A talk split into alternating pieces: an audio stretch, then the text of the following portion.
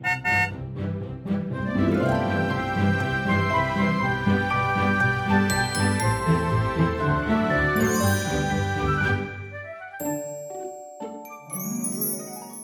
迎一起跟着 JK 过一年，陪你找到真心想做的事。大家好，我是 Jerome，我是 Kevin。我们来到第三季的最后一集了。嗯、那通常我们第六集呢，就是照例我们会回顾一下我们这一季大概的内容，然后最后我们就会来回答这一季的听众的提问。嗯，然后我们今天到最后的时候啊，也会说一下我跟 Jerome 在这一季度里面的一些感想，因为我们自己也跟大家一起成长嘛，所以其实也有一些想法想跟大家一起去交流跟分享的。嗯，这一季一开始呢，其实因为这一季是叫做二元性的等分嘛，嗯嗯、所以其实第三季的这个二元性的等分 duality，我们一开始其实就有提到说什么叫做二元性的概念跟意涵，因为。我们在接触人类图的道路上啊，其实最一开始的时候，我们会听到的都是做自己啊，爱自己啊，嗯、自己是最独特的啊，认识自己啊。但是这个只是我们走人类图的路的第一个阶段。嗯嗯，因为其实真的是没有人可以独立在一个自己一个人的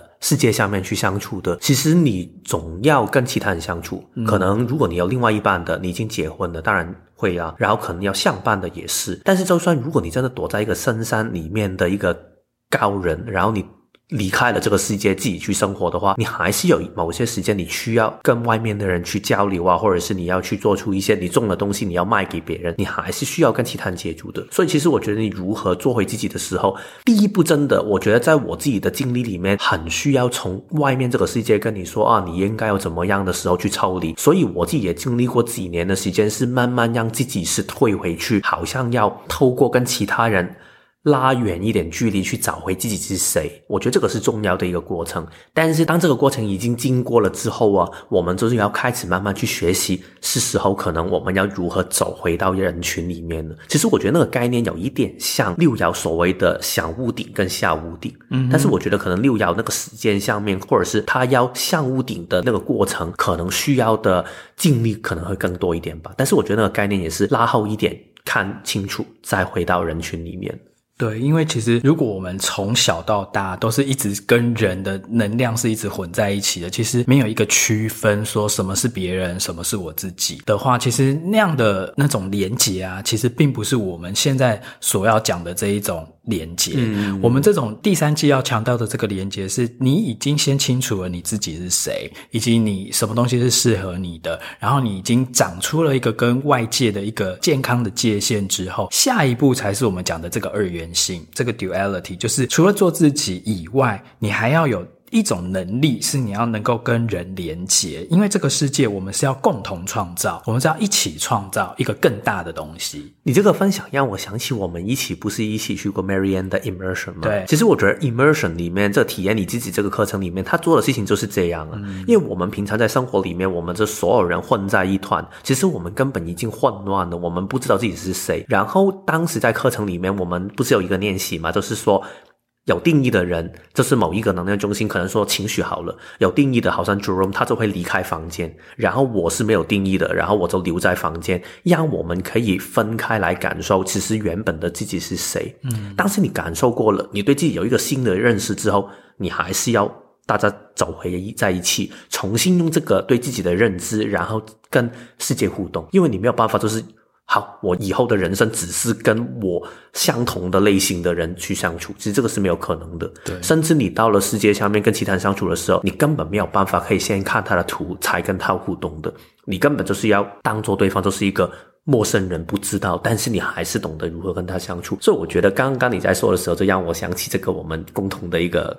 回忆了。对啊，所以其实我们去上那个 Marianne 的那个课，其实也是让我们去感受到说。怎么样去健康的跟我们不同的人生活在一起，嗯、而且甚至我们可以运用各自不同的能量加总在一起的时候，我们可以去共同创造，或者是一起创造一个更美好、更大或更和谐的一个、嗯、一个目标。那这个其实就是第三季这个人际与平衡的这个季度啊，我们非常强调的就是合作这一件事情。嗯，那所以其实我们之前几集大家一直有收听的时候，应该大概都知道，其实我们有说到一些最简单的学理，就是在人类图的。观点里面，会什么二元性的等分在这里？然后它的重要性在是什么？然后之后我们也透过去说明，其实坦白说，在一个关系里面的合作，真的不是一个容易的事情。因为如果你越做回自己的时候，也代表。我们两个人本身自己的个人的特质一定会有矛盾的地方，因为我要我做自己，你也要做自己的时候，可能大家的想法就会不同，所以合作里面会有恐惧，会有不舒服感是非常正常的。所以这个就是我们第二集会讨论的问题嘛。对对对，其实因为呃，我们这一季的第二集，其实我们在讲的主题就是恐惧。嗯，因为其实这个二元性的这个等分啊，其实它跟我们的皮中心的议题是非常高度相关的。那皮中心它其实就是在管的就是恐惧。那其实。人与人之间，我们要去跟人连接的时候，其实是会勾起很多我们内在的恐惧的。嗯，因为人都是会想要做自己，但是又不想要失去对方，嗯，然后彼此在那个磨合、拉扯的那个过程里面，其实会勾动你很多内心的恐惧。其实我们在第二集的时候也有讲说，还是在第一集就有讲到说，其实人与人之间，我们是因为。恐惧而结合，嗯，因为我们可能有一些共同的恐惧，我们要抵御一些共同的敌人或怎么样，嗯，所以我们就结盟，我们就结合在一起。但是因为结合，也造成了我们第二步的恐惧。对对对对，其实这种恐惧，我觉得不要把它变成一个负面的事情，因为人很多时候会恐惧与恐惧嘛，嗯，所以我不想面对恐惧，所以我要逃避这个东西。如果你带有这一种恐惧去离开的时候，你会发现这个恐惧永远都没有办法消失的。所以其实我觉得。重点是学会如何跟这一种的恐惧共存，然后当你找回自己的力量的时候，其实你永远可以知道如何去跟这种恐惧共存。所以我们在说这个季度的第二集的时候啊，我们里面也聊到一些不同的看法跟技巧了。所以如果大家觉得诶，好像有一点这些东西，你听完之后觉得有回应的，然后觉得是你想多听的话，也欢迎你们可以再去听。但是当然，就是在一个关系里面，你有一些时候真的是对，我已经好像可以跟我的恐惧共存了，但是。有一些关系，我好像真的没有办法经营下去。其实，懂得如何在一个关系里面好好的相处，同样重要的就是如何懂得在一个你觉得需要的时间，要好好的说分手。嗯哼，就是要勇敢于分开。好，分开不是因为说哦，我们的关系有了问题，所以我们就一定要分开，而是说，也许你们已经努力过，当然你们已经沟通过，但是其实彼此要的方向不一样，嗯、或彼此将来要前往的目标不同的时候，诶，那其实我们可以好好理性、勇敢，而且带着祝福的分开。这是我们在第三集里面讲的。嗯、那接下来其实第四集跟第五集我们讲的，其实就是再去回到关系。好，人际这个主题上面去讨论，因为第四集我们聊的是一个比较亲密的关系，平辈之间的关系，但第五集我们聊的是一个比较上对下或下对上的关系。嗯，其实我们是想把一到三集里面的一些实际的内容，很多理论性的内容，可以放在一个实际的生活层面里面去理解，然后让大家可以透过这个东西里面去了解到，我真的可以如何把我们谈到的这一些我关系的里面的离跟合。放在一个实际的操作里面，但是我觉得，虽然我们说了很多的例子，我觉得最后我发现离不开都是一个主要的道理，或者是一个主要的讯息，就是说，最重要的还是你要去打开自己，然后去带着一个尊重别人的心。尊重的，其实我觉得跟社会上面或者是家庭教育里面说的礼貌是不相关的。他说的只是你要单纯的去接受对方。就是这样的一个人，接受不代表我一定要喜欢他这样的行为，但是你就要接受哦，对方原来这个看法，原来对方会有这样的一个行为。然后就透过沟通去慢慢磨合出一个双方都喜欢的一个行为模式，或者是都可以接受的行为模式。嗯，当然，尊重这个主题啊，从人类图的角度我们来讨论的话，其实更重要的是你要尊重他的内在权威跟策略，嗯、你要尊重他整个人的能量状态。他如果譬如说生产者，他对某个事情你提出来的呃要求或你提出来的选项，他没有回应的时候，他就是没有动力做这件事。那你必须要尊重他的系统，或者尊重他的内在权威，目前的选择就是这样，那你就不要一直在去 push 他，或者是一直在去想要说服他，嗯、你就宁可等待，或者是你们就宁可哦，好，那我们这个地方我们就不要先一起合作，都可以。但是重点那个核心就是一个尊重对方的内在权威跟策略，当然对方也要尊重你的内在权威跟策略。嗯，对。其实我觉得这种专重的底下有一个更重要的内功要去受念的，就是如何可以保持弹性。嗯，其实很多人为什么没有办法专注，就是因为我已经对世界或者是我对关系有一个既定的模式，我一定要这个样子。举个例子来说，就是如果现在是一个爸妈，然后他觉得我的儿子一定要这样去做的，你现在不出门的话，你会干扰到我的行程的规划。如果是这样的话，你根本没有办法尊重他。但是如果你愿意保持弹性的，就是觉得哦好啊，然后如果。就算这个事情真的我们迟到了，或者是整个行程取消了，其实也 OK 呀。如果是这样的话，你可能会更愿意的去尊重对方，你会想了解，其实，咦，孩子，为什么你现在不想出门？是不是因为什么什么原因？或者是我可以跟你聊聊天吗？或者是你可以问他一些建骨问题也好，或者是你可以跟他做出邀请也好，等等这一些的互动的模式。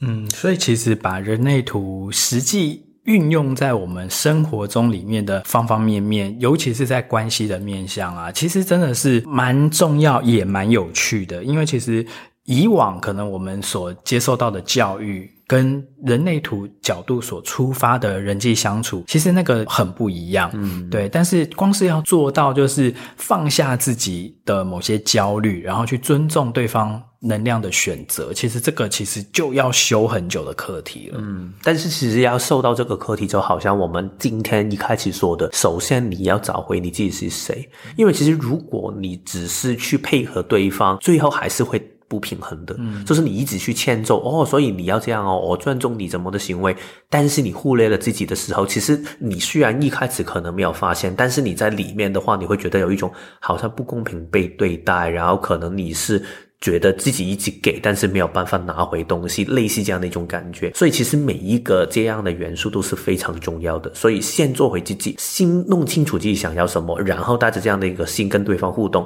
然后一起去成长。其实这个路我觉得就可以走得很远。嗯，就是要互相啦，尊重也是互相的，嗯、在关系里面的任何一方都要保持同样的这个心态，这样子其实路才能走的就是又。长又久这样子，越自在越开心。对对对对对，所以以上就是我们大概重点摘要了一下我们这整季第三季二元性的等份里面的前五集，我们大概的内容。那第六集呢，我们现在就是要进入到一个听众 Q&A 的一个环节了。嗯，对。那我们这一次要回答的主题，其实我跟 Kevin 我们分成了有两个主题，嗯，对，因为其实有一封来信，其实真的非常非常的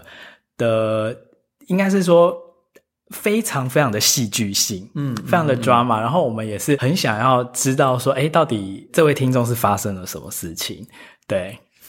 其实我觉得这个就是一直以来都在。前两个季度都要一直要发信给我们的，然后这一次我跟 Jerome 一看到他的来信的时候，觉得哇，非常惊讶，真的是完全，我觉得真的是好像看了一个电影的那种哇哇哇的那种感觉，就峰回故事是怎么突然急转直下的？对对对，它里面的一些东西啊，虽然它没有真的是完全跟我们这个季度里面的二元性这一种的关系里面的东西非常非常的吻合，但是我跟 Jerome 都觉得他的故事里面有很多东西是值得我们反思的。然后其实他也有一点东西是可以带回到我们对关系里面刚才说到的一些看法，所以这一篇文章啊，因为它是一个非常用心的分享，所以会有一点的长，所以大家就可以自己去选择一下。你们当然我们很邀请你们可以好好的听完它，因为它这个故事真的很值得大家去听。但是如果大家觉得诶，我很想听到结果的话，你们也可以就是慢慢自己去把它放后到后面一起。直接去听我们分享的东西也是自己的选择了。嗯，我先来前情提要一下，这位听众他叫做奈，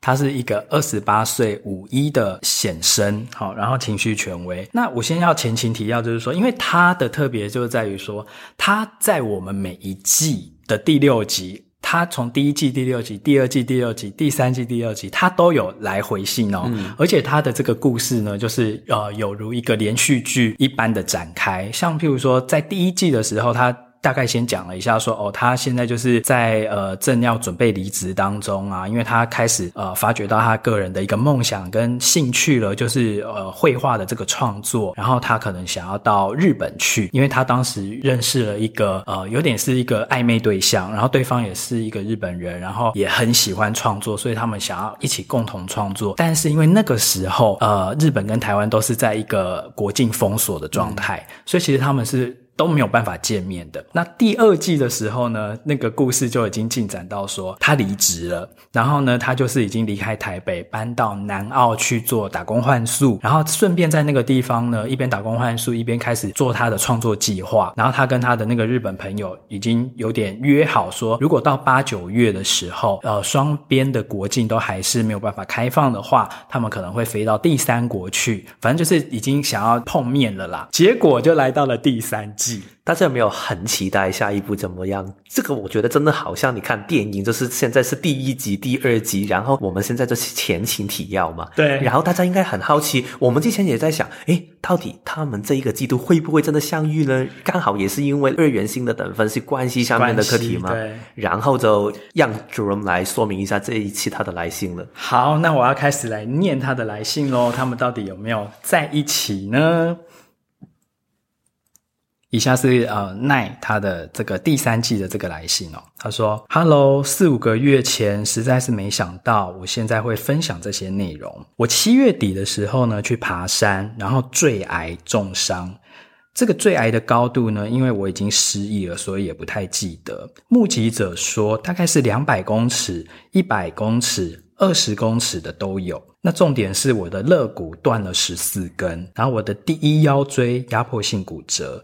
然后肩椎也粉碎性骨折，骨盆骨裂，有拿到重大伤病卡，这样大家应该比较能理解我重伤的程度。但这一切的过程到休养至今，我都非常的幸运，不论是在救援、医疗、保险，甚至人际支持上，真的一直都有一种被爱冲击、受宠若惊的感觉。虽然休养期可能长达半年，甚至要到二零二三年的七月拆脊椎手术钉子，但这段时间相当的难能可贵。想要先分享我受伤当下非常深刻的两个画面。第一个画面是我摔下来的当下呢，眼睛睁开的第一个念头是我是不是要死了？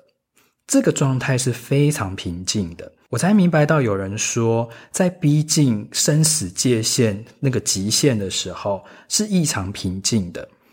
那真没有想到，我的下一个念头就是。就算用尽我全身的力气，我也要站起来。在到达医院急诊室之前，我所有的反应都是本能的，不经思考的。这让我觉得根本是魔法一般，因为本能竟然能如此自然的运用。第二个画面呢，是我躺在急诊室的床上发呆。那个时候我已经治疗好气胸了，然后正在等待着加护病房的病床时。我的第一个念头是我总算可以休息了，但其实这个念头涌出的时候，真的觉得很奇怪，因为我本来的性格是非常身体实践的，非常冲动，非常急躁，我总是停不下来，有好多的事情想要去做。而在休养的这段时间，我才总算明白这一切都是命定的。虽然还不是很明白我为什么要在二十八岁的时候遇到如此戏剧化的事件。但要不是有这次的伤，我不会这么全面的慢下来，因为没有办法做太多事了，所以才不得不很老实、很安分的慢下来。时间在我这段生命的刻痕走得很慢，发生的蜕变多到不可思议。我的世界突然间多了好多好多人。我在受伤之前，真的可以说心中只有自己和自己关注的事。前阵子和朋友聊天的时候说到，我的自傲在我摔下来的那一刻也摔碎了吧？其实我好开心，而且我的梦幻泡泡也可以说直接破灭了。挂号，因为我之前都太活在自己的茧里面，既渴望蜕变，但自傲自卑的魔号总是会轮番上演，不知不觉时间就过了，因为行动。动作变得很慢，需要很长的休养期，而我又生活在台北，台北的社会运作相对的快，才发现我之前光是走路跟反应都已经很习惯的高速运转，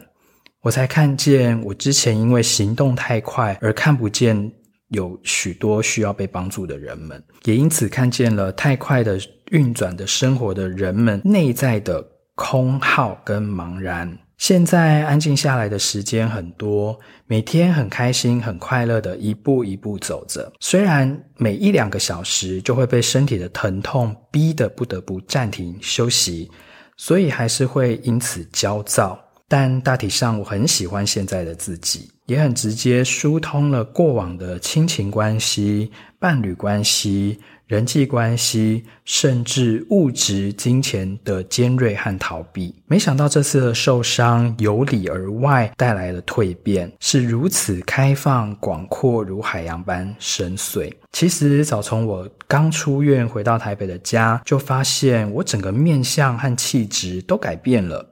挂号，因为在医院实在没什么办法看镜子里打理自己。觉得那股被爱环伺的能量所散发出的光彩，比我想象中的还不可思议。到这阵子，我开始渐渐能外出和连接上新朋友、老朋友，都很直接的顺开我过往的偏执。连我的前男友几周前也突然联系我，想要感谢我分手时候跟他说的那段话。到如今，他都非常的喜欢。我们也有了真正。疏通而良善的对话。对了，还有一件非常奇妙的事，我的日本朋友在六月底的时候也发生了严重的车祸。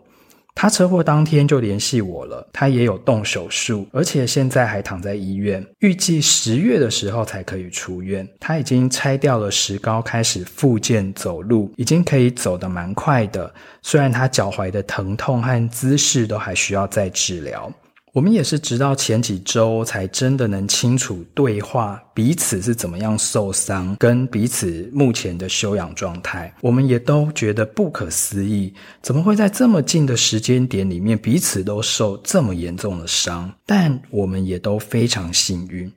因为现在的伤都只是需要透过时间耐心的休养就会好转。受那么严重的伤，也让我们更认识了自己的身体。但同时还是会有点小感慨和伤心。在台湾和日本都确定要开放国境的这个时刻，我们却无法如期的相见。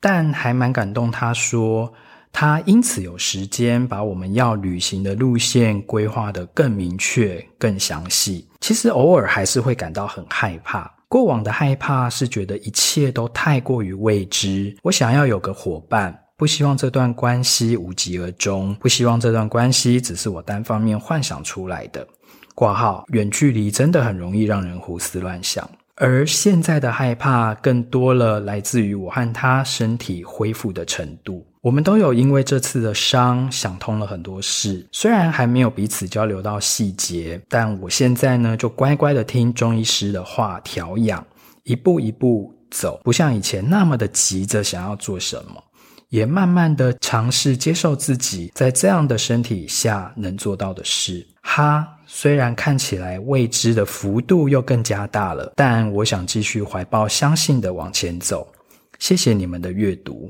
不知道大家听起来的时候有没有鸡皮疙瘩的感觉？因为我现在是第二次重看嘛，第一次我自己看，第二次现在是听 Jerome 去说，然后我还是觉得哇，这个故事真的非常的。一方面我觉得很动人，因为你可以看到、听到他的改变；另外一个，这个故事也真的太峰回路转了吧。然后我跟 Jerome 应该之后也会多说一下，其实我们觉得，我们刚才说嘛，其实这个故事不是完全的关于一个关系下面的二元性的东西的，但是我们也会说一些那个面向。但是关系下面我们。我觉得有一个面向，我想先聊一下。我觉得其中一个最峰回路转的那个部分，就是他跟日本朋友的一个关系。因为如果大家有印象的话，刚才主任也有提到一点，第一期他跟我们在第一季的第六集的时候跟我们分享的时候，他当时跟那个朋友的关系是非常大的不安感的，嗯、所以他不知道应不应该投放，然后很多的犹豫。然后第二次我们听他说的时候，他好像已经清明很多了，他已经开始慢慢的去跟这个朋友去找出。出一个新的磨合的模式，大家好好的去沟通清楚，其实我想要的是什么，我们如何可以往前走。第三季的时候，突然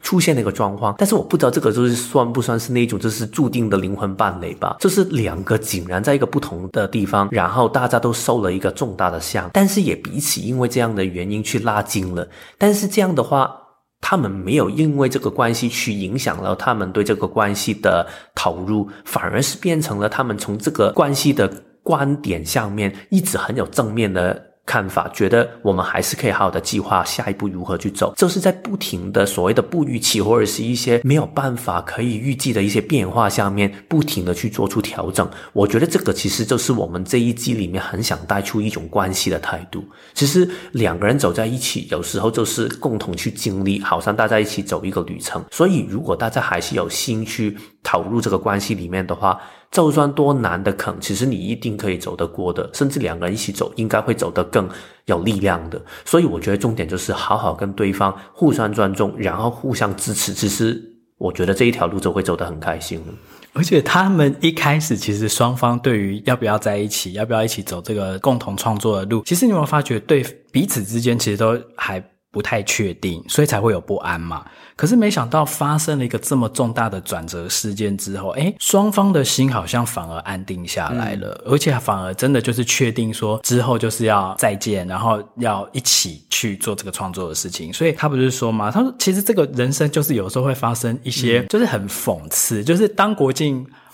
封锁的时候，你们两个非常想要见面，可是当国境开放的时候，你们又不能见面了。但是也因为这样，所以其实你们彼此都各自更有充分的准备。当我们下一次见到面的时候，我们要做哪些事情？嗯，那个时机点，那个酝酿的那个感觉就会很不一样。对，然后其实也可以说是一种考验，也可以是一种一种经历吧，就是让你们更确定，其实你们想要做的事情是什么。嗯，我觉得这个其实真的是一个不错的经历。如果他们两个真的最后走在一起的时候啊，我觉得到时候他真的要播一段他这样说的对话。我觉得这个就是一个非常经典，因为我觉得对情绪人来说，很多东西可能过去了，但是你重新回到当时，如果那。重看一二三，可能第四次的这样的分享的话，他可能也会感觉到自己的成长、跟骄傲、跟感动吧。当然，当然，我觉得这个真的，而且我觉得那也很不容易的一点是啊，他非常臣服于所有发生的事情。所以，其实我在想说，今天我们在聊这个奈的故事啊，不单单只是回应。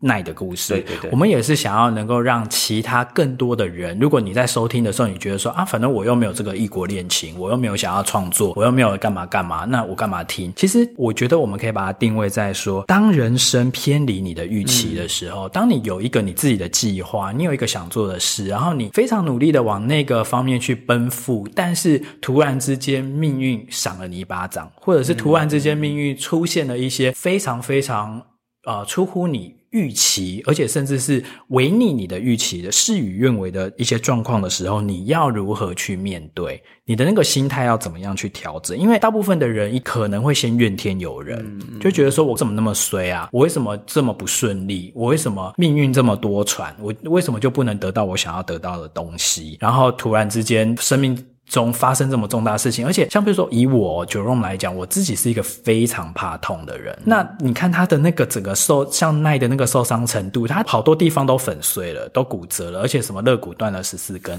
然后还气胸。哦，这个我光是想到我就觉得说，天哪，这真的是一个非常非常大的生命的冲击耶！我当时看到这些文字的时候，我想到的画面就是，我不知道大家有没有看过周星驰的那个电影《功夫》，他到最后不是就是被打到那个经脉全断。了嘛，然后他就后来就是又经过治疗恢复了之后，他整个人就蜕变，整个人就焕然一新了，然后就是开始就有神功了这样子。嗯、我觉得那个真的是一个不是一般人能够忍受的一个痛苦，但是这个奈他都没有怨天尤人，而且他很快的他的心态就调整成说啊，既然我被迫要停下来，那我就好好休息吧，然后我就不要再像以前那么急，就是他有一些他的领悟。嗯，而且他其实好像他有说到很多的，就是他看到人生不同了。他看镜子的时候，发现自己的样子也开始变了。嗯，然后好像没有以前这么敢了。然后他发现外面有很多人，其实原来是值得自己的喜欢，或者是可以跟他们相处的。所以我觉得，其实每一个生命里面的转折，看起来可能都未必是一个好事情的时候，但是有时候可能也是一种祝福，就让你可以得到改变。当然，你也可以选择就是。对啊，你放弃生命，然后就是觉得为什么世界会这样对你？但是如果你能够从这个里面成长的话，你的生命就可以得到蜕变。然后我觉得这个也是 Nine 这个故事里面让我最感动的部分。嗯，这也让我想到另外一个主题，就是因为我们去算命常常会讲说，我们就是为了要趋吉避凶嘛，对对对对对，就是凶跟吉的概念，或者是。到底要怎么去定义？有的时候你就是千方百计想要避掉一些凶，嗯、但是你有没有发现说那个凶可能也会给你带来它里面藏着一个大吉的可能性？嗯嗯嗯、那你如果避它的话，可能这个东西也这个礼物也会被避掉。所以凶跟吉其实很难论断。所以大家可以，譬如说对于生命之路啊，更带着一种去体验、去探索，而不要带着趋吉避凶的这个角度去看待。嗯，其实这个就跟人类图里面那个理念很相符了，因为其实我们平常在社会里面生活的话，家庭教育也好，社会里面说都是要找到一条成功的路，然后如何找到一条最顺的路。所以其实这一种就有一点像一种趋吉避凶的一种概念嘛。嗯、但是其实人类图里面说的东西其实不是这样的。我们常常说我们要做对自己正确的决定嘛，但是这个正确，我一开始去学习人类图的时候，我也以为，哎，所以我听见骨回应，是不是我应该就很快可以找到下一份工作，然后我可能会有钱什么什么的，其实没有，它不代表你不可以有，但是他没有办法保证你一定有，嗯、因为这一些所谓的成功，所谓的吉跟凶，这个只是头脑里面我们很天真的，只是看到下一步就以为我们看到全盘的大局。只是你一天还没有到死的那一个当下，你也不知道这个经历为你会带来什么。甚至可能，如果你用一个更灵性的层面来说，其实我们这一生可能只是其中一个画面嘛。所以我觉得人类图里面就把这个决定放轻松一点，你不需要想吉凶，也不需要想这个东西是不是最好的选择。你需要想的就是现在你的身体有没有动能去做这个事情。如果生产者就直接一点嘛，就是你有没有见骨回音，你的身体有没有动能让你可以持续的完成这个事情。那这样的话，你的身体开心，他最后做的事情是吉还是凶，其实也没有所谓，因为你享受。投射者也相近的，就是如果你现在是一个对的邀请的话，就代表你的这个投入，你一定会在过程里面感觉到成功的感觉。那这个事情最后会为你带来什么，其实已经不再重要了。对，所以这个概念真的很重要，就是人类图里面我们常讲的那个。跟随你的内在权威跟策略啊，这个不是为了让你趋吉避凶，嗯、也不是说哦，我只要跟随我的内在权威跟策略做决定，我的人生就会一片美好、一片顺利、一片平坦。没有，跟随你的内在权威跟策略做决定，只是让你去经历到你原本该体验的事情，嗯、你正确该体验到的事情。但是那个体验也许是一个痛苦的事哦，但是其实对你而言，对你的成长，它是正确的。嗯，就好像我觉得在当人生偏离你的。预期的时候，我们都要有一种能力，就是即使在你觉得是凶或者是祸的事件里面，你都要有一个眼光去看到你的德。嗯嗯嗯，你因祸而得了什么福？不要一只是一直去看你那个失去，一直 focus 在你失去或你失落的那个部分。你觉得你应该原本应该得到，结果后来没有得到的那个部分，你反而要去有一个能力去看出说，哎，那我从中得到了一些什么？嗯、像这个奈，他就去看到说了，哦，他从中得到了，譬如说，他跟家人的关系变得更紧密了，他跟他以前的那些朋友的关系变得更紧密了，甚至跟前男友的关系也都和解了。嗯、就是这些都是他的德啊，而且他还。还有另外一个更大的获得，就是所谓的慢下来。嗯嗯。其实对他这个设计来说，我觉得慢下来这个德是真的非常重要。因为我记得第一次我们听他的这个分享的时候，我们也要说到，就是因为他是一个情绪权威，但是他偏偏也是二十三十四这条通道，所以二十三十四就是直直直行嘛，所以就是非常冲动，非常快。但是情绪中心他偏偏要应该要慢下来，好好等待一个对的时机，因为他容易冲动。所以这两个加起来的时候，他就会形成一个特别要学习放慢的一个。做人的心态，所以他不是要说嘛？二十八岁为什么在这个时间会遇到这个事情？二十八岁我们大概了解，就是一个土星回归大概的时间，嗯，也可能是生命去让他用一个更具体、更实在的经历去称心去感受，其实为什么你要慢下来？嗯，因为当你经历过，你才觉得慢下来，跟有人跟你说你应该慢下来，然后你慢下来是两个完全不同的层次。嗯，他现在应该是重新的觉得。我喜欢慢下来，我喜欢找回一个更舒服的节奏。其实这个就是它里面的历练了。当你有这个历练的时候，不管是你的人生，或者是你跟其他人去分享、去启发其他人，这个也是一个很大的养分。也就是刚才 Jerome 说的，他一个其中一个最大的德了。对啊，就是他有讲到说，他以往的人生都是高速运转嘛，嗯、可是其实任何的机器，它都不能够。一直都处在高速运转，它还中间还是需要休息的，所以这就讲到又回到我们第三季的主题是叫做人际与平衡嘛，嗯、所以平衡很重要。像譬如说，以刚才 Kevin 有提到说，这个奈他是一个显生，然后他又是一个情绪权威，所以其实所有如果今天听众朋友你你也是一个显生，然后是情绪权威的人的话，你一定要记得这两股有有的时候必须要快，但。大部分的时候又必须要慢的，这个有点水火不相协调的能量，就是在你体内的，就是该快的时候必须要冲，但是你又不能乱冲一通，你又必须情绪权威，你要等，等到对的时机点的时候，你才鸣枪起跑才冲。所以其实这个快与慢之间的平衡，这个是所有情绪型的显生很重要的一个课题。嗯，这个听起来好像那个阴阳跟太极的概念，就是一个互融，然后可能你一直在慢慢的去观察跟等待自己的能量准备好，跟外面的世界准备好，但是当那个时机到的时候，就果断的去出击。然后我觉得这个对他这个五一的人生角色这个设计来说也是特别的重要。其实五一本身就是很有耐心，慢慢去等待一个对的时机。所以可能他希望第一四季他到时候再跟我们分享的时候，他们真的就会走在一起了，还是就会变成就是好像那些 Netflix 上面的剧，不是就是第一季度，然后最后一集突然出现一个奇怪的状态，一个 twist，然后就是要下一个 season。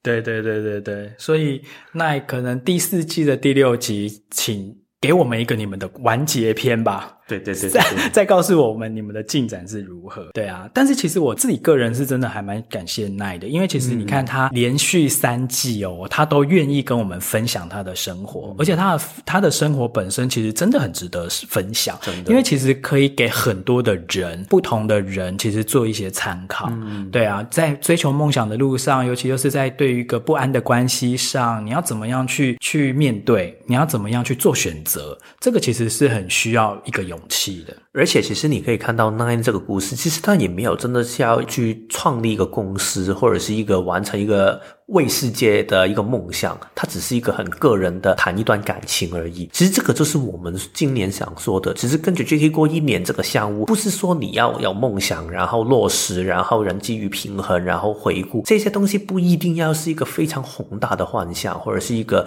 愿景什么的，其实可能单纯就是一个回到我们第一季说的这一个事情有没有让你心情好？如果是的话，那你就做做看吧。所以这一年可能 Nine 想感受的就是如何好好的去找回自己，然后谈一段好的感情。这个就是他的旅程了。所以，如果大家听到这个故事，然后一直在跟随 Nine 的这个故事的话，希望这个也可以为你们带来一个很好的启发。嗯，然后我也希望 Nine 就是要好好的做复健，然后好好的休养自己的身体，因为其实你才二十八岁，其实恢复的都很快啦。所以，其实最重要是要有耐心，不要很心急。然后，你趁人生中好不容易诶被迫停工、被迫停下来的这一段时间，这其实在人生中是很难得的哦。因为你人生后面的日子还有很多要被迫工作的时候，那你趁现在就是好好必须停工、必须停下来的时候，你好好的休息，好好的去想清楚，或者是好好的去回顾你过往的人生，然后你接下来的路要怎么走，这样其实也不枉费这个事件的发生嘛。嗯。好，那我觉得 Nine 这个故事应该也差不多了吧？对，嗯，好，那我们接下来就让 Jerome 来说我们的另外一个的，就我们选的另外一个要回复的对象，他叫做小美，他是来自呃马来西亚的听众哦，他是一个二四的显示者，好，然后他是情绪权威，好，我们来念他的来信，嗯。Jerome、Kevin，你们好。我对第三等份的内容情有独钟，甚至会重复播放来听。毕竟我一直以来在关系中都特别容易感到没有安全感，以及会为了让对方舒服而委屈自己。有时候会责备这样软弱的自己，但是在接触到人类图之后，才理解到这些都是我设计里的一部分，也是我这辈子要克服的课题。在考虑了半年之后，在两个星期之前，我决定向我喜欢的男生表达我对他的想法。对方没有拒绝，也没有接受，只说了一句：“给我一点时间处理一些事。”之后，我觉察到，在等待他回复的这些日子里，我的情绪起伏很大，头脑出现各种尖叫声，好像是那种没有被回答清楚的无助和挫败感。想要请问 Jerome 和 Kevin，在我的人类图里面，是不是有那种非要对方给出一个清楚答案的设计，还是这只是各个能量中心开放中的非我？此外，我最近在职场上也被升迁成为部门的主管，这个身份的改变让我有点措手不及。我和同事之间相处。本来就已经像是朋友，因此被升迁之后，我可以在他们的语言之间感受到他们投射在我身上的期待，也会和我分享他们希望看见的公司的改变。虽然我表面上笑着，可是我的心里其实好焦虑，担心自己无法扮演好主管的身份，而让他们对我感到失望。这份焦虑在听了你们最近一集 EP 七十一的 Podcast 之后得到了缓解。最后，谢谢你们用心制作二零二二年的 Podcast 内容，除了给听众人类图的知识，也给予我们有用的建议和力量去实践四个等份里面的功课。期待你们分享第四季图变等份的内容哦。谢谢小美你的分享，然后这个我觉得它里面有谈到两个部分嘛，其实都是跟关系很有相关的。第一个就是一个感情关系，另外一个就是跟同事的关系，刚好也是我们这一季里面很强调的两个不同关系的一个算是原型啦。其实我觉得关系真的很多种，但是很多时候都是这两个是最主导的。然后我觉得小美有一个很。特点吧，或者是一个特质，就是跟刚才的 Nine 其实是相同的，就是他们都是情绪权威。但是他谈到关于等待的问题上面呢，我想先把他这个设计里面有一些东西说明一点，让大家可以有一个更。立体的轮廓，当然就是你也可以看一下自己的设计下面有没有一些跟它共通性，所以我们待会说的这些东西也可能会跟你有共鸣的。这个小美呢，所以它其实有三条通道的，一条就是三五三六，所以这是情绪连到喉咙；另外一条是一二二二，也是情绪连到喉咙，所以它显示着的动能就是从这里来。然后它还有一条就是六十四跟四十七，从头部连到心智中心的一条通道。然后它其他所有能量中心，包括就是脾中心。荐骨、根部、心脏跟 G 中心都是空白，都是开放的，所以这个就是大概它一个设计上面的一个整体的样子了。对，所以其实我我们今天就是透过小美的这个设计啊，我们其实来给一些显示者哦，你如果同样跟小美一样是显示者的人啊，你在情场或者是职场上面的一些建议。嗯，当然就是关于情绪有定义的人的等待的面向上面，其实也可以听一下。但是如果你刚好真的是情绪型的显示者的话，应该就特别有效了。所以这两个面向我们都会。说明到的，嗯，第一个就是啊，因为小美她其实是她主动去告白的那一方嘛，那这个其实对显示者在情场上面的策略其实是很正确的，嗯、尤其是她情绪权威，她说她在考虑了半年之后才去做这件事情，嗯，就代表说他已经等待了他的情绪波高低波之后，他决定他还是要去告知这件事情，然后他就去了，然后去了之后呢，对方没有拒绝也没有接受，只给了他一句，给我一点时间处理一些事情。然后他就开始他的就开始脑补了，就开始，我觉得这个也很正常啦，因为人总是告白之后，你就很想要赶快得到一个一个解脱嘛，对啊。但是呃，很显然到他写信给我们的此刻，对方都还没有回复他。好，那呃，至少我们要回应的就是说。以一个显示者来讲，在感情上面，你主动告白，你主动告知，这个其实已经是正确的了。嗯，但下一步就是你要去尊重对方他的内在权威跟策略，嗯，他要怎么回应你的这一个告知。嗯，其实我觉得这个告知啊，很多人会有一种误会，就是可能刚听人类图不就告知 inform，所以就是你可以告诉别人做什么。但是我们之前也有说过，告知不等同于命令，所以其实告知只是把你内心里面的想法说清楚，就是。我想跟你在一起，然后我想经营这一段关系，但是好像刚才 Jerome 说的，对方愿不愿意的话，这个其实也是他的选择。当然，我觉得你应该也懂得尊重他的选择。只是，诶，但是他没有给我一个确实的回应的话，那我应该该怎么办？我觉得在显示者里面，我自己会有两个的建议。第一个就是，当你告知完之后，有时候有一些东西就不要太控制了。就允许它发生。因为其实生命的东西虽然显示者是一个比较可以做出主导的一个类型，但是也不代表你做出的主导一定会有所谓我们刚才说的好的结果。其实这个只是你一个发挥影响力的一个过程而已，就是让你的能量可以流动的一个过程。所以我觉得。当你推了这个动力，就让他看一下你推出来的那个水流会让你带来什么。我觉得这个是其中一个面向。第二个就是，如果你真的觉得好像有一些坐立不安的感觉，然后你觉得现在情绪过去了一段时间，然后你觉得孩子稳定下来，可以做出一个下一个选择，就是跟他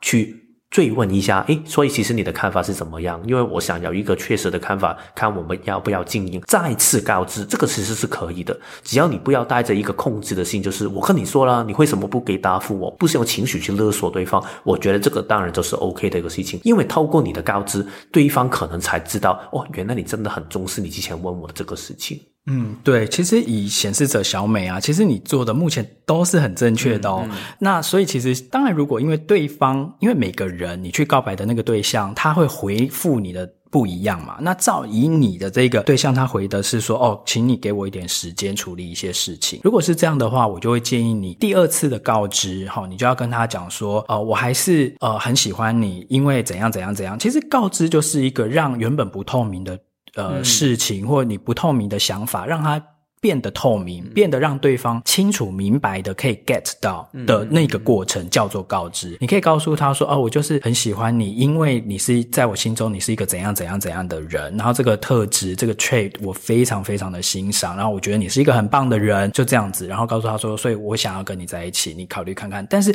我刚才讲的第二个告知就是，如果他已经讲说，请给我一点时间处理一些事情，那你可以第二次的告知是说，哦，好，那我就等你三个月，或者是你自己告知。是一个明确的时间，譬如好，那我就。等你两个月，或我就等你三个月，或等你半年。半年我觉得太久了啦。如果一个人让你等半年的话，其实他应该没有很喜欢你啊。所以其实你比如说三个月，你就说好，那没关系，你就好好安心的去处理你的事情。好，那我就等你三个月。但三个月之后，我可能就不等了。就是三个月之后，如果你没有回复我的话，我就当做你在说 no 了。嗯，我觉得这个是一个更进一步的一个告知。所以其实我觉得，作为一个显示者啊，你可以告知对方说。那你的这个邀请，或者是你的这一个发起，它的效期有多久？嗯、然后让对方自己去决定，他在这个效期内他要不要回应。他、嗯啊、如果没回应的话，就是代表他就是在说 no 了。嗯，我觉得主任刚才这个建议很好啊。其实就是因为我觉得显示者真的要把自己想要的这个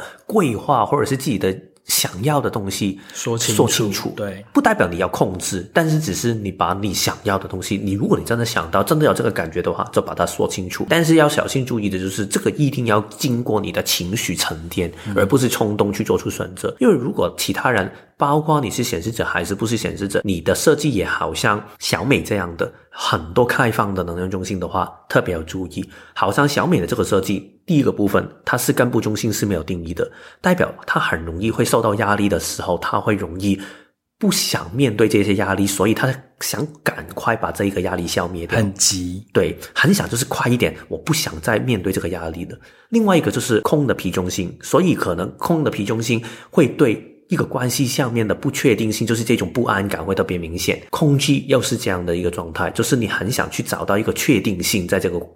人际关系上面，我们之间那个角色的定位到底是什么？跟距离上面，嗯、然后空白的心脏中心也会对自我价值。如果这样的话，我会做这样的事情，会不会对方就会不喜欢我？是不是对方不喜欢我，所以不跟我在一起？等等这些东西，我觉得重点是，如果你这一些能量中心都是开放的话，代表这一种的关系里面的不安感其实是很正常的。你不需要特别觉得哦，我要让这一些的不安感消失掉，但是你要学会的就是。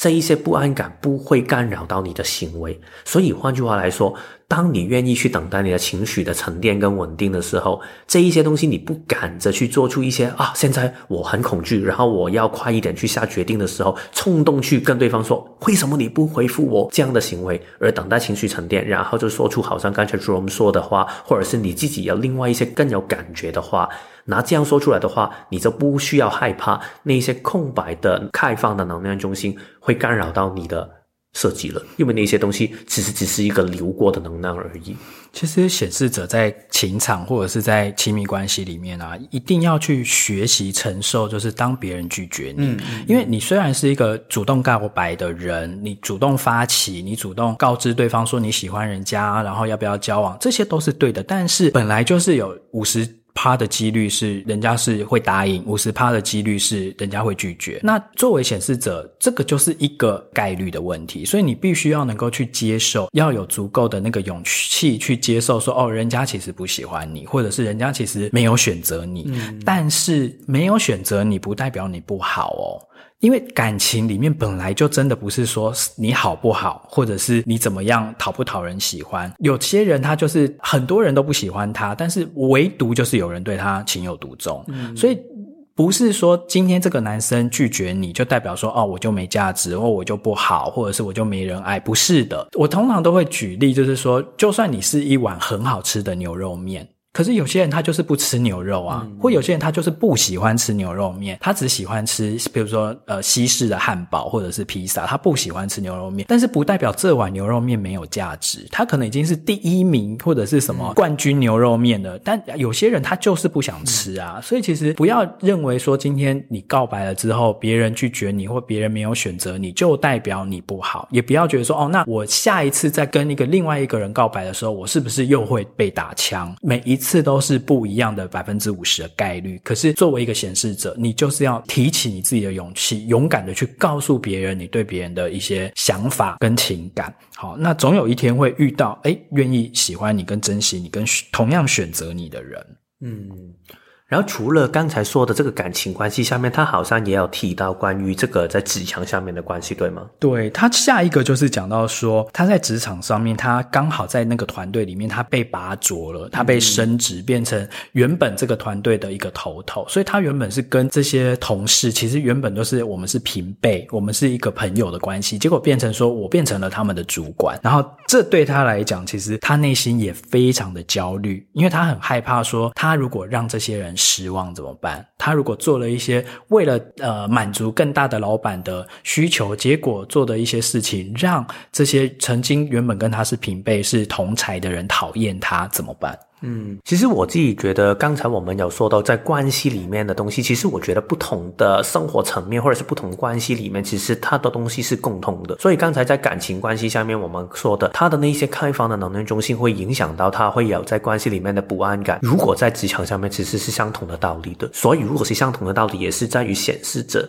要好好的表达自己的想法。呃，我自己的经历是因为我自己也曾经经历过，从一开始本身是一个团队里面的同事，然后你慢慢升迁到成为主。主管，然后那个关系就好像突然变了。跟以前的关系不一样嘛，所以这一种的过程里面，我觉得有时候你可能真的很需要去跟对方用一个好的方法去说清楚。其实有一些东西，我们可能是在关系里面，我们是很好的朋友，但是有一些工作上面的内容，我就没有办法可以跟你单纯的嘻嘻哈哈了。这个不代表我们不是朋友，只代表我多了一个不同的身份，所以有一些东西我还是要执行。当然，这个只是我作为一个主管我会做出的事情。作为显示者，可能你会有自己主导的一个看法，所以我觉得我自己的。建议是，如果是一个显示者，你作为一个主管的话，你一定要把你想经营这个团队里面你的看法跟你的一个态度说清楚给你的团队，不要担心他们会不会不喜欢你。只要我觉得你用坦诚的方法去跟对方说，甚至你也可以问一下，我这样的做法，你们会不会有一些看法，或者是你们会不会有一些觉得不舒服的东西去跟他们交流？我觉得大家也会很喜欢跟你分享的。如果他们本身也是你的朋友的话。我觉得，因为这个真的是给所有的显示者，显示者你在职场，而且如果你又是一个主管的话，其实作为显示者的这个位置啊，真的是你要很清楚的告知说你需要对方做到什么。然后那个工作的内容，大家真的要讲清楚、说明白。因为很多的显示者，其实至少在我自己的观察上，我觉得他们工作能力都很好、很强，但是他们都比较只能够做一些单枪匹马或独立作业的工作，可以做得非常好。可是你要叫他带人，或者是要管人，或者是在一个团队里面的时候，尤其是要当一个 leader 的时候，就会有很多的困难产生。啊，包含说他其实。不见得愿意下放权力，就是我好，我已经交代下面的人做的事情，但是他又会一直的想要伸手进去去插手或者去干预，然后让下面的人其实也没有办法好好的把事情完成，好，就要一直来跟他回报进度。所以我觉得作为一个显示者的 leader 啊，这个小美，当然你提出来的是说你很怕让他们失望。首先，作为一个主管，你抱持的这样的一个态度啊，一定是做不好的，因为。你一定会让下面的人失望的，因为不可能你满足下面所有的人的愿望。你不是一个许愿池，好，你你也不是财神爷，你本来就是作为主管，你有一个这个主管该达到的功能，有一个呃上面的老板要求你要达到的一些目标，所以其实你本来就不可能去满足所有的人。但是就像刚才 Kevin 讲的，你要能够很充分的跟他们沟通，好，譬如说某些同事跟你讲哦，他希望公司可以怎样怎样改变，可以干嘛干嘛，你可以很。开诚布公的跟他沟通，真的要花时间，真的要耐心去跟他讲说，呃，我已经尽我最大的能力，我做了哪些哪些哪些，可是有些事情我可能真的就是做不到，嗯、那真的也很抱歉，那也要请你多包容或什么之类，就是你还是要有这个沟通的诚意，而不是就觉得说，哦，反正我就是就是只能怎样怎样做，啊，你们不高兴就算了，就是你还是要一个沟通的诚意，但是不该退让的东西你不可以退让，嗯、你不可以只是就是一直想要当好人，因为当主管这个角色本来就不是当好人，嗯嗯，他是当主管，不是当好人，所以其实这个是你第一个，你 mindset 你自己要先调整，因为原本你是下属，你是员工，但是你今天变成主管的时候，换了一个定位，一个 position 不同的时候，其实你的功能跟你的 mindset 也要跟着一起更换，嗯。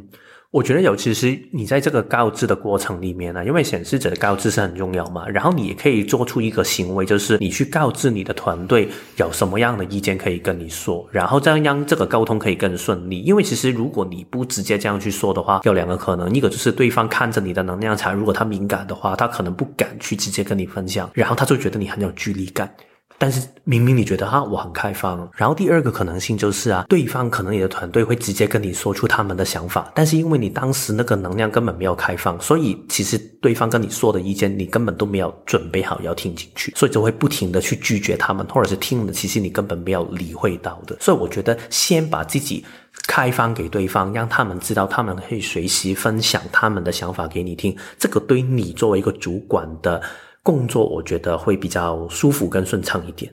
嗯，然后还有一点要提醒的就是，因为很多的显示者在工作上面啊，他都会有一个过度加班或者是一直 overwork 过度工作的一个情况，不懂得。节制，不懂得停下来说休息，然后就一直做，一直做，一直做，一直做。尤其是你今天变成了一个主管之后，你要记得你是要去发起，然后去盯大家的进度，而不是你自己闷着头一直做事情，然后一直都是做到。最晚的那一个人，这样子其实对显示者的身体是一个很大的耗损。嗯，因为显示者的角色其实是发挥影响力，而不是落实去执行跟创造很多事情。所以我觉得，就是你可以去平衡你的老板或者是你的同事的一些不同的看法，然后整合出一个你觉得正确的事情，然后你就发挥影响力去推动了。嗯，因为其实你之前有说过，你本身跟你的朋友的，就是你的同事的关系，其实也是很好嘛。这个本身就是你的优势啊，因为可能你的老板。未必可以有这样的一种人际关系跟其他同事、下属们，所以其实当你有这个能力的话，你就可以从他们身上收集很多的有用的内容，或者是他们的想法，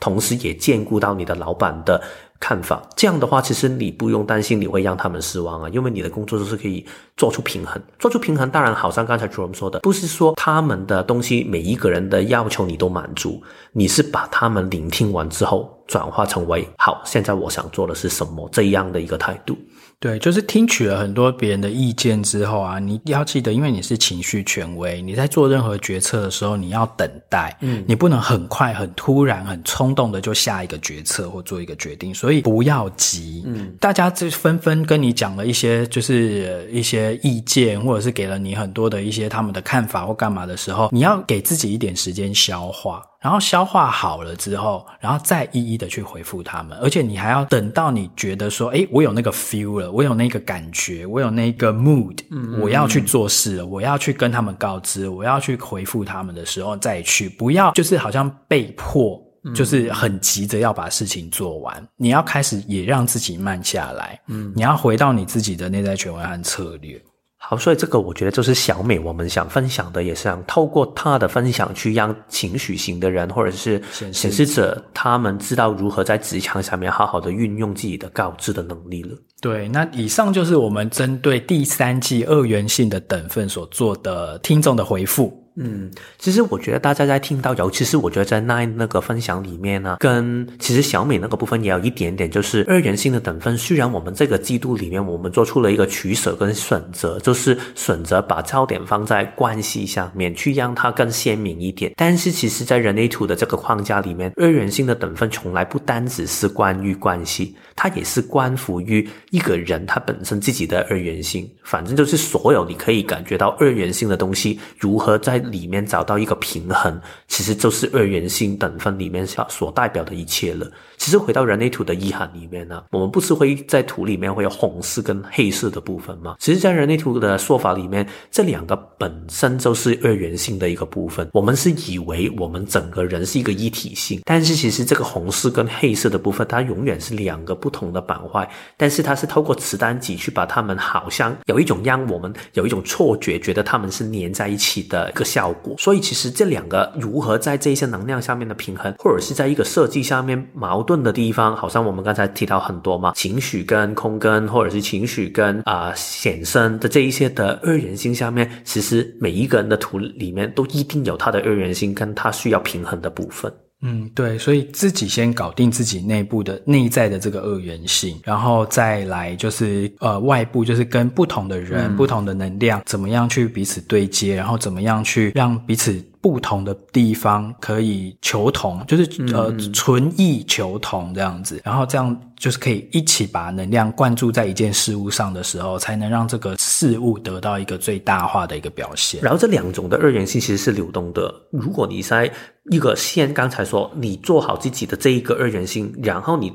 到了到外面的二元性，你可以得到平衡，但是这个外面的二元性也可以让你学到一些东西，你也可以回到里面的二元性的去平衡。所以这一种二元性就是一个更大的二元性又在流动了。所以我觉得这个是一个人生透过一个二元性跟关系里面学习的一个过程，跟一个整合的一个。时间，嗯，然后另外我们也有讲到说，其实这一季其实我们也要 touch 到很多是个人内在的恐惧嘛，嗯、因为恐惧的这个议题其实也是人际跟平衡这个季度里面 P 中心的这个议题要去处理的。那呃，因为到最这个节目最后，其实我跟 Kevin 我们会分享一下我们个人自己在这第三季的这三个月里面，嗯、我们自己的体会，对我们的得，我们的收获，对我们自己的把人类图用在我们自己生活里面，我们自己的生活感想是什么？那我先讲我自己，嗯，因为我今年一开始的时候我就讲说，其实今年我有蛮多是身体方面的一些问题嘛，所以我才就是去开始去上健身房，然后找私人教练，然后我想要把我的体脂从二十三趴减到十五趴。那我目前为止我已经从二十三减到二十了，虽然速度很慢啦，然后年底的时候应该也达不到十五，但是我觉得至少我很开心，我一直往这个呃方向去走，对，然后肌肉量也已经多了两三公斤，就是其实以一个数据化来数据管理的话，其实诶有。一直往我要的方向去前进，但是这一路上，其实我也体验跟穿越了很多我自己的恐惧。比如说，其实我今年呃身体就蛮常受伤的。比如说，我就一开始的时候是我的脚就是肌肉拉伤，然后我就去做复健，然后反正就是搞了大概也是三四个月，我觉得大概有真的到不大概半年哦，它才完整的痊愈。因为呃，Kevin 不知道记不记得我之前每次来录音的时候，因为其实我们都是席地而坐，坐在地上。录音，然后所以我们都是需要盘腿坐着，但是我的腿我没办法盘，因为我肌肉拉伤，所以我都是要坐在一个小板凳上。可是这一次我来录音的时候，我的腿已经、对已经可以盘了，所以它已经经过了半年之后已经好了。但是前一阵子呢，我又闪到腰，哦，然后腰我又去做复健，反正就是今年身体就是。一直就是很多课题都是 focus 在身体上面，嗯、然后前一阵子我又去看牙医，因为我蛀牙，但是因为我本身是非常非常怕看牙医，非常怕去牙齿的痛，我就是觉得我最无法忍受的痛，嗯、但是我就是撑了很久，我还是必须去看牙医，然后我已经十年都没有去看牙医了，就是每年什么每半年口腔检查都没有去做，好，反正我就是终于要去面对我的恐惧了，然后呢，医生他其实就是也帮我做了很详尽的一个断层扫描。的那个图，他就帮我看出说，哦，很多很多哪些哪些地方你都要处理哦，干嘛干嘛的。甚至我还有一颗已经缺了十年的牙，我今年也决定说好，我十月中的时候要开始去做植牙。对，反正就是。今年都一直是在处理这个对身体的恐惧，但是我好奇，就是你对这个身体的恐惧，为什么有什么样的东西触发了你，让你会有这个动能，你愿意去，我要走过这个恐惧呢？其实就是因为已经拖到不能再拖了，嗯，对，因为如果在那个缺牙，因为已经十缺了十年了，如果我再不去做植牙的话，其实我那个牙龈会慢慢萎缩，然后那个牙骨也会继续萎缩，所以其实医生是很强烈的建议我说必须得处理了，嗯，对啊，其实我觉得有的时候也不是说我准备好了，而是说就真的已经遇到这个事情，然后再加上说我今年年底的时候，哎，真的刚好时间也比较空一点，嗯，比较没有像之前那么。我就想说，好，那我就好好的用这个最后第四季的时间，我就好好的来整顿一下我的这个牙齿好了。因为其实除了要植一颗牙以外，还有另外两颗，医生是有帮我抓到说，以前在做根管治疗的时候，好像没有做得非常的完善，嗯，所以他也要把牙套拆掉之后再重做。嗯。就是真的，我每一次躺在那个牙医的那个椅子上面的时候，我真的全全身都很紧绷，好像真的是很多人真的会很恐惧跟讨厌看牙医。我觉得真的是，我小时候也不喜欢，因为我觉得那个感觉很粗暴，然后觉得对对，真的。我我也不喜欢，但是我没有到恐惧跟讨厌。但是我觉得人的成长里面一定会有很多的经历，去让我们对某一些东西会有一个恐惧。不过我觉得就是好像 Jerome 这一年去做出的一些新的尝试，就是有时候恐惧只是一种过去的记忆吧。然后可能到我们已经准备好可以做出一个改变的时候，恐惧还会在，因为它在提醒我们要过往我们经历过很危险，要小心。但是不代表我们没有办法可以穿越这种恐惧。所以我觉得重点就是，当我们看见我们想要的是什么，好像说我们的，我想要的就是不要在未来继续会牙齿会变糟糕，嗯，这个这个可能是我的渴望的时候，那你就带着这个渴望穿越这个恐惧吧。我觉得这个就是一种二元性的一种平衡了。对，就是说恐惧是没有办法逃避的啦，嗯，也没有办法避免，你只能够真的去穿越它。嗯，就好像有人讲说，你在做噩梦的时候，你不是会一直想要。背对着他逃跑嘛，然后那个梦里面的鬼魅，他就其实就是一直追着你，一直追着你，直到你愿意转身过来去正面的跟他对决的时候，你才会发觉说，诶，好像他就像一缕青烟这样子就散掉了。对对对对，其实我觉得这个真的是一个很大的二元性，因为其实，在恐惧的背后，当你穿越的时候，可能就是一个更美好的风景。对。但是如果你不面对恐惧的话，那你就永远都没有办法可以看见那个风景了。那你。一方面好像很受苦，因为你要面对受恐惧，面对恐惧一定不舒服的。但是你后面又会有一个穿越恐惧之后的开心，所以这两个东西是好像一体两面的。你没有办法只要后面的东西，而不要克服恐惧，因为你不克服恐惧的话，你永远只会在所谓自己的 comfort zone 那个舒适圈。所以我觉得这个真的是也是一个挺妙的。体会跟发现，嗯，然后我也分享一下，就是我自己在那些恐惧的过程里面，譬如说我真的很不喜欢坐在那个就是看牙的那个手术台还是什么台上面，嗯、那个诊疗椅上面，嗯、然后因为你知道吗，我们的那种身体恐惧，就是当你一听到那些器械在那边嗯，嗯在那边钻的时候，然后你的心里就会觉得非常非常的恐惧，然后再加上就是牙齿会有一些酸痛感啊什么的，那那个时候我都怎么度过我的恐惧呢？嗯、我就是一直去想象一些很。很美好的画面，譬如说，我就是一直告诉自己说，只要就再撑一下，再撑一下，然后之后我就可以出国玩。然后出国的时候，就是你去想象中你人生中一些很美好的画面。然后，然后出国玩的时候可以去吃什么你自己很想吃的东西，然后去哪些呃你你很想再造访的地方干嘛？就你要去嗯，在那个痛苦。当中，你要去感受跟想象一些美好的事物，感觉你的内心已经经历跟 Nine 这一次一样的体会。虽然情度像好像听起来有不同，但是内心下面应该也很像。对啊，因为恐惧中你就是很需要一些救赎啊，真的是。对啊，你不能还一直深陷在那个恐惧中。我觉得面对恐惧最危险的事情，就是你想提醒自己，就是我不应该这样，我要勇敢。你知道那个华人社会不是常常会强调，就是什么？啊，你是一个男孩子，然后你不应该怕，哦、然后不应该那个真的是很过时的概念，真的。但是太多人或者是社会家长还是会有这一种的想法，就是酷就是不对，然后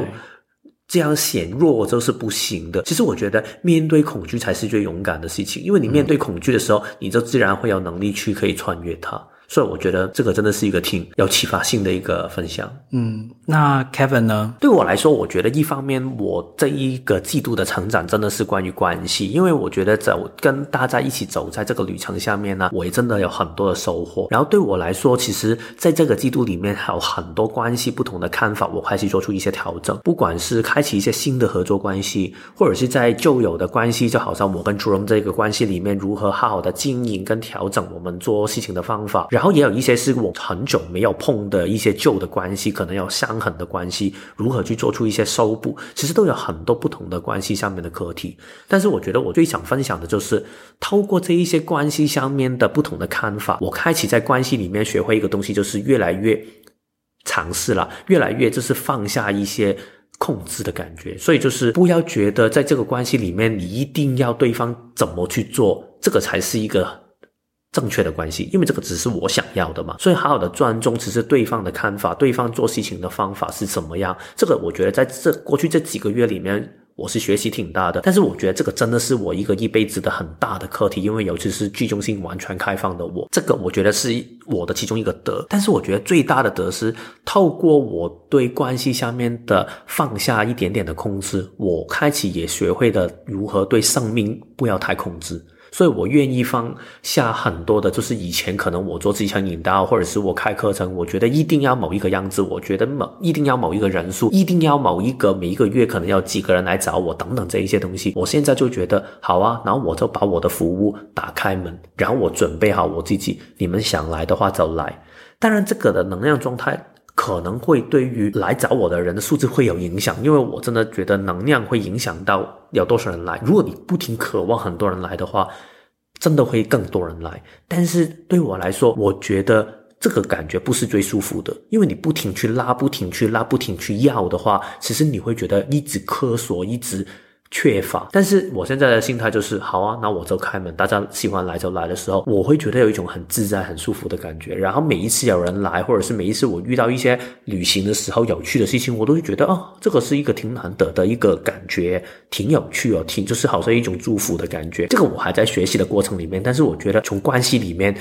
它慢慢转移到我生命里面其他的视野的部分，我觉得这个是我这个季度里面最大的一个收获了。嗯。那希望各位听众朋友在这个第三季里面呢，其实也有很多你自己在人际或者是对穿越恐惧上面的一些体会跟成长。嗯嗯嗯。那接下来我们就要呃下一集开始，我们就要进入到第四季了。嗯，突变的等分。那突变的等分，我们要聊的就是成长与蜕变。嗯，这个主题。所以其实还有更多哦，我跟 Kevin 就是各自生活上面的一些分享，我们也会到第四季这个成长与蜕变的时候再跟大家细聊哦。嗯，那谢谢谢大家。这三季以来的收听，那第四季我们就下次见喽，拜拜。拜拜。